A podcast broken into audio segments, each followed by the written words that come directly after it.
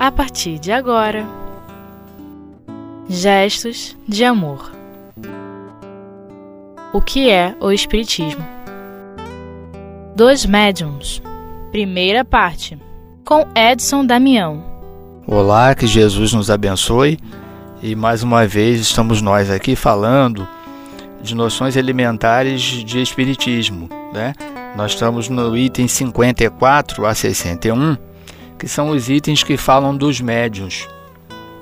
Então, como é que a gente vai abordar essa parte? No 54, Kardec e os espíritos estão falando que os médiuns apresentam numerosas variedades nas suas aptidões, o que os torna mais ou menos próprios para a realização deste ou daquele fenômeno. Aqui nós temos duas questões a tratar. A gente tem que olhar a palavra aptidão e tomar cuidado para não achar que a aptidão está ligado a privilégio ou a dom. Porque senão fica parecendo que os médios são donos dos espíritos. E outra coisa, e que os torna mais próprios para a realização deste ou daquele fenômeno. Então, o fenômeno mediúnico, ainda que ele tenha necessidade, que os espíritos tenham necessidade de produzir o fenômeno, de se comunicarem, nem todo médium é apto para determinada comunicação. E que isso não inviabiliza dizer que um médium é melhor do que outro. Isso não está ligado a valor. Não, Kardec não trouxe isso para nós por meio dos espíritos da doutrina, no sentido de dizer, ah, quem é médium mecânico, que não tem consciência do, do ato mediúnico, da comunicação mediúnica, então ele é melhor do que o intuitivo. Não é no sentido de, de comparação. Aqui o estudo a gente vai ver ao longo desse estudo que ele vai clarear o pensamento da gente narrando, né, colocando os tipos de mediunidade, o tipo de média, as aptidões, a questão da, da evolução da comunicação que foi por, começou por meio lá da, da cesta, prancheta, mesa girante, mas é, o cuidado é esse, que a gente não ache que os médiums é que uma característica, uma aptidão é melhor do que a outra. Aí ele diz Segundo as aptidões que possuem, eles se classificam em médios de efeitos físicos, de comunicações inteligentes, videntes, falantes, auditivos, sensitivos, desenhistas, poliglotas, e não se podendo esperar de um médium que está fora das suas faculdades. O que, que é interessante para nós, os espíritas da atualidade, com relação a isso? Não se podendo esperar de um médium um que está fora de suas faculdades. Por quê? É, já se tornou muito claro para nós, os espíritas, que o, o, que importa é a natureza da comunicação. E não, não dependemos mais de quem está assinando a, a comunicação. Então ele diz: não se podendo esperar de um médium que está fora de suas faculdades, em última análise, o que a gente vai pegar dessa comunicação é o conteúdo, é extrair o conteúdo moral e a utilidade que ela se apresenta, e não necessariamente cair no descuido, né, de fazer uma crítica à faculdade do médium que a produziu. Ele fala também sem o conhecimento das aptidões mediúnicas, o observador não pode achar solução de certas dificuldades ou de certas impossibilidades que se encontram na prática. Aí ele nos remete está lá o livro dos médios, na 185, que fala das aptidões especiais dos médios, aptidões particulares. E ele vai mais ainda. Os médios de efeitos físicos são mais particularmente aptos a provocar fenômenos materiais, como movimentos, batidas, as pancadas, né? com a ajuda de mesas e de outros objetos. Quando esses fenômenos demonstram um pensamento ou obedecem a uma vontade, são de efeitos inteligentes. Né? Aí já começa a estabelecer uma diferença, que por isso mesmo indica uma causa inteligente. É uma forma de os espíritos se manifestarem. Por meio de um número determinado de batidas, se obtém as respostas sim ou não.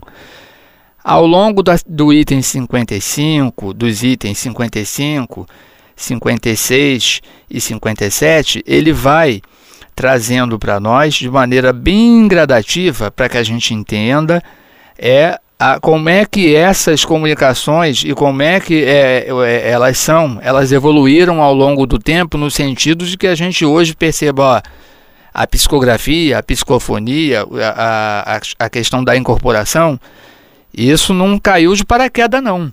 Isso teve um desenvolvimento, teve um desenrolar. Aí ele diz assim, ó, as mesas falantes foram o começo da ciência espírita, ou seja, as mesas, elas, elas aconteceram porque havia uma necessidade. E a gente vai vendo, né, a gente pode pensar que não havia a falta do recurso, do aparelho mediúnico como, como médium. Médium, a alma encarnada, o ser inteligente, um instrumento. O médium estava lá. Mas era preciso que começasse do jeito que começou. Esse meio primitivo é muito vagaroso e não é próprio para grandes desenvolvimentos. As mesas falantes foram o começo da ciência espírita, hoje que se possuem meios de comunicação tão rápidos e tão perfeitos quanto entre os vivos, elas só são utilizadas acidentalmente como experimentação. Aí na 56, o que fica para nós é aí ele traz o surgimento da escrita. De todos os meios de comunicação, a escrita é ao mesmo tempo o mais simples, o mais rápido, o mais cômodo e aquele que permite um maior desenvolvimento. É também a faculdade que se encontra mais frequentemente entre os médios. Por quê? Se a gente vai colocar, aí a gente vai, pode fazer uma comparação entre as batidas para responder sim ou não e a escrita, mesmo com, com uma prancheta, a escrita ela, ela, tem, ela era mais otimizada, então ela, ela ficou de uma maneira mais desenvolvida. Ela também ó, é a que mais fre frequentemente se encontrou entre os médios. Para obter a escrita, então no item 57, Kardec começa a explicar para nós como é que foi, para falar dos médios, como é que foi que se obteve a escrita inicialmente utilizaram de intermediários materiais. Aí ele fala das cestas, pranchetas, providas de um lápis. Então, ao adaptar um lápis na cesta, a cesta escrevia. Então, a cesta é um, um ser inteligente. A gente vai vendo ao longo do estudo, e por isso que nesses itens, Kardec faz menção quase que toda hora, ó, Vai no livro dos médios, vai no capítulo 13, nos itens 125 e seguintes, que aí a gente vai, vai entender a ação dos espíritos nos no falar fenômenos com muito cuidado, nos fenômenos na produção da escrita, para que a gente não fique achando, ou então os menos avisados, que a cesta, a, a prancheta, ela é um ser inteligente e ela sozinha poderia produzir isso. Mais tarde foi reconhecida a inutilidade desses acessórios. Aí aqui a gente vê né, que, que Kardec, quando coloca a palavra acessório, a gente percebe. Então não é, é o, não é o principal. O acessório é o que? É, é, ele pode sair e a possibilidade de os médios escreverem diretamente com a mão, como fariam em circunstâncias normais. Então chegou-se no entendimento de que não é preciso a cesta, não é preciso a prancheta. E ele vai avançando. Os médios escrevem sob a influência dos espíritos que se servem deles como de um instrumento. Sua mão é tomada por um movimento involuntário que, na maioria das vezes, não pode conter. Então, os, os espíritos, que são seres inteligentes, trazem o pensamento deles e tomam a mão do médium como se fosse uma um, mexendo mesmo no sistema nervoso do médium e principalmente na questão do braço, para que ele, a sua mão é tomada por um movimento involuntário que na maioria das vezes não pode conter. Então ele vai e produz a ideia que está vindo do comunicante. Certos médios não têm nenhuma consciência do que escrevem. Outros têm uma consciência mais ou menos vaga, ainda que o pensamento lhe seja estranho. É isso que distingue o médium mecânico do médium intuitivo ou semimecânico, que é o que a gente vai ver, né? E que, é, é, que não podemos cair na questão da comparação, mas a gente vê que para determinados tipos de comunicações, os espíritos se utilizam do médium mecânico e às vezes se utilizam do médium intuitivo, às vezes do médium semimecânico. O que, que a gente pode ilustrar aqui? nessa questão da, da, do médium mecânico, do médium intuitivo, do semimecânico, é, é a questão do, do, da moralidade do médium, né? Porque se a gente não aprofunda um estudo sobre essas particularidades mediúnicas, essa flexibilidade, essas características, a gente pode, sem querer, cair no equívoco de achar que o médium mecânico, por ele não participar de forma consciente da produção mediúnica, ele é melhor. E isso é um raciocínio equivocado, porque os espíritos utilizam o médium ao longo do estudo, eu fui vendo que tem as o estudo trata das aptidões mediúnicas. Só que a gente não pode esquecer de uma coisa: os espíritos escolhem os médiums também por simpatias que eles têm com os médios. Então, eu fazendo uma analogia ao longo do estudo, eu fui vendo que de repente entre um médium entre dois médios mecânicos, os dois são mecânicos, são úteis à comunicação, mas o espírito que quer se comunicar é simpático a um outro. E eu entendo que numa comunicação inteligente, com um efeito moral, o espírito com certeza ele é superior e ele deve ser simpático pelo aspecto da moralidade do médio. Nós vamos para o intervalo e voltamos em breve.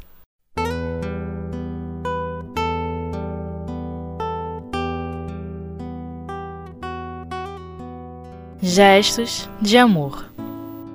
O que é o Espiritismo? Estamos de volta falando do livro O que é o Espiritismo, do capítulo que trata dos médiuns, do item 54, dos itens 54 ao 61. E nós estávamos falando da questão da mediunidade, né, do médium é, mecânico, do médium intuitivo, do semimecânico, e, e, e associando né, as três, né, as três é, categorias, mas não esquecendo da questão moral. Né? E não esquecer que se os médiums têm determinadas aptidões, os desencarnados também têm. E os desencarnados se ligam aos médios também por simpatias. Aí a gente vai vendo ao longo do estudo que Kardec fala: a ciência espírita explica o modo de transmissão do pensamento do espírito ao médium e o papel deste último nas comunicações. Aí ele nos remete é o livro dos médios no capítulo 15, no, na questão 179 e seguinte. O que, que nos chama a atenção aqui? Que fenômeno, ele fala, né, que os médios não eles não produzem o fenômeno, que a mediunidade ela, ela só ocorre por meio, né? Os médios existem, mas a mediunidade, né? o fenômeno mediúnico só ocorre, só é caracteriz, caracterizado o fenômeno mediúnico quando tem uma ação inteligente. O que, que a gente pode extrair nesse estudo também? Fenômeno mediúnico tem que ter espírito comunicante, porque fenômeno mediúnico que se diz, aliás, fenômeno que se diz mediúnico, se não tem espírito comunicante, então é anímico. Não é fenômeno mediúnico, é a produção da própria alma do médium. O médium possui a faculdade de comunicar, mas a comunicação efetiva depende da vontade dos espíritos. Se eles não quiserem se manifestar, o médium não obtém nada. É como um instrumento sem o músico. Vejam só, a questão da relação, né? É, eu, eu, eu sou médium, eu tenho a flexibilidade, né, a faculdade mediúnica, mas eu não sou detentor e dono dos espíritos. E aqui a gente pode falar, né, não, não, não é nada demais dizer, nós estamos tratando de espíritos de uma ordem mais superior, que nós estamos tratando na doutrina espírita de comunicações inteligentes com, com imoral. Mas a, que a gente pode abrir um, um parênteses também, nós não somos donos nem de espíritos perturbadores até para ficar perturbado, mesmo que eu queira, eu só consigo chamar e eles atendem quando eles querem. Nós não somos donos do mundo espiritual na forma miraculosa de que, como se fosse um gênio da lâmpada, que o médium, ah, eu esfrego, ou então eu faço uma prece e o espírito vem. Muitos de nós temos exemplos na casa espírita de determinados trabalhos que não são regulares ou cotidianos, que são trabalhos atípicos, às vezes ah, precisamos, em equipe de encarnados, nos encontrar na casa espírita no dia tal, na hora tal, para fechar essa atividade aqui é, é, mediúnica, fechar essa atividade espiritual, às vezes configurar ou elaborar um estudo. Às vezes a gente submete isso ao diretor espiritual da tarefa e pergunta: dia tal a gente quer se reunir, nós encarnados. Então, Podemos, temos permissão espiritual para fazer isso e já aconteceu dos espíritos falarem: não faça, porque não temos trabalhadores espirituais nesse dia e nesse horário para enviar para dar cobertura espiritual a vocês. Então são orientações que a gente não deve deixar de estar tá lembrando, se possível colocar no imã da geladeira. Ah, eu tenho a faculdade mediúnica tal. Sim, mas isso não quer dizer que eu produzo fenômeno a esmo. Aliás, a gente percebe que isso é altamente perigoso. O exercício mediúnico ele tem que ter horário certo, tem que ter prece, tem que ter estudo, tem que ter uma coletividade de médios encarnados, cobertura espiritual. Então, por isso que ele diz: o médium possui a faculdade de comunicar, mas a comunicação efetiva depende da vontade dos espíritos. Se eles não quiserem se manifestar, o médium não obtém nada, é como um instrumento sem o músico. Aí ele diz que os espíritos só se comunicam quando querem, né? ele avança nesse entendimento. Também diz que isso explica a suspensão momentânea da faculdade entre os melhores médios. Gente, ele usa essa construção suspensão momentânea da faculdade acontece até com melhores médiums e a interrupção que eles sofrem às vezes durante vários meses. Isso, então não podemos bater no peito que isso jamais vai acontecer comigo porque eu estou vinculado à casa tal e lá é muito sério e lá nós somos isso, isso, aquilo. Eu sou assim, assim comigo jamais pode acontecer. Não temos é, segurança desse teor. Não podemos fazer isso. Aliás, a pior coisa que tem para médium é quando o médium está distraído. Ele pega nas dificuldades menores dele. O talento se adquire pelo trabalho. Aquele que o possui sempre é dono dele, mas o médium jamais é dono de sua faculdade, já que ela depende de uma vontade independente da sua. Aí Kardec avança e fala dos médios de efeitos físicos que obtêm regularmente e à vontade a produção de certos fenômenos, admitindo-se que eles não sejam resultado de pretidigitação. Estão em relação com espíritos de baixa categoria que sentem prazer nesse tipo de exibição e que talvez tenham trabalhado nela quando vivos na Terra ele vai avançando e fala que todos os fenômenos espíritas são resultado da combinação dos fluidos próprios do espírito e do médium. Como esses fluidos são da matéria, não há nada de espantoso em que, em certos casos, o fluido luminoso seja contrário a essa combinação. Então ele começa a explicar para nós é, no final, ao final do item, né, que nos coube, que é o 61, da combinação fluídica que deve ter entre o desencarnado e o médium. Então, entrou um, outro, entrou um outro elemento. Nós falamos de aptidões, falamos que a mediunidade, o fenômeno mediúnico só ocorre na medida que é, tem que ter um espírito comunicante, e isso não é ao, ao bel prazer do médium. Não é motivo de comparação, porque o mecânico é melhor do que o semimecânico, o intuitivo. Ah, o intuitivo recebe pensamento a pensamento e participa da comunicação, então ele é fraquinho. Não tem isso. E outra questão, ele ao final aqui do, no, no, no último item do estudo, ele começa a falar da combinação fluídica. Porque ele diz a combinação dos fluidos dos próprios, do, do médium, com os do espírito. Então a produção mediúnica, a comunicação, tem que ter essa essa essa interface, né? esse entrelaçamento fluídico, que isso que, que, que nós podemos extrair daqui agora que estamos finalizando o estudo? Isso é, a gente aprende na, com a doutrina espírita e estudando o livro dos médios, que é muito válido que a gente aprofunde essas questões do livro dos médios. Isso não se improvisa. Esse entrelaçamento ele não acontece só porque eu fiz uma prece pra, na hora da produção do fenômeno.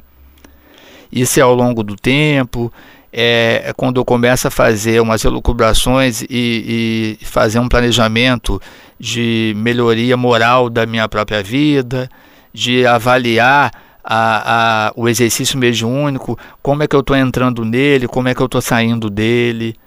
Eu voltar num estudo como esse, mesmo se eu tenho, que não é tempo, volto a dizer, isso é atemporal. Ah, eu tenho 20 anos de casa espírita e não sei quantos de mediunidade, porque eu já vim de outra casa. Isso é perigoso. Ah, eu vou voltar. Não é desonra nenhuma. Vamos voltar lá no livro. O que é o Espiritismo? Ah, mas isso é muito básico, é para quem está chegando agora. De certa forma, diante do cabedal de conhecimento que a espiritualidade tem, que ainda com certeza vai desabar sobre a nossa cabeça, a gente não tem conhecimento de tudo. Quem pode dizer que está chegando agora e quem pode dizer que tem muito tempo?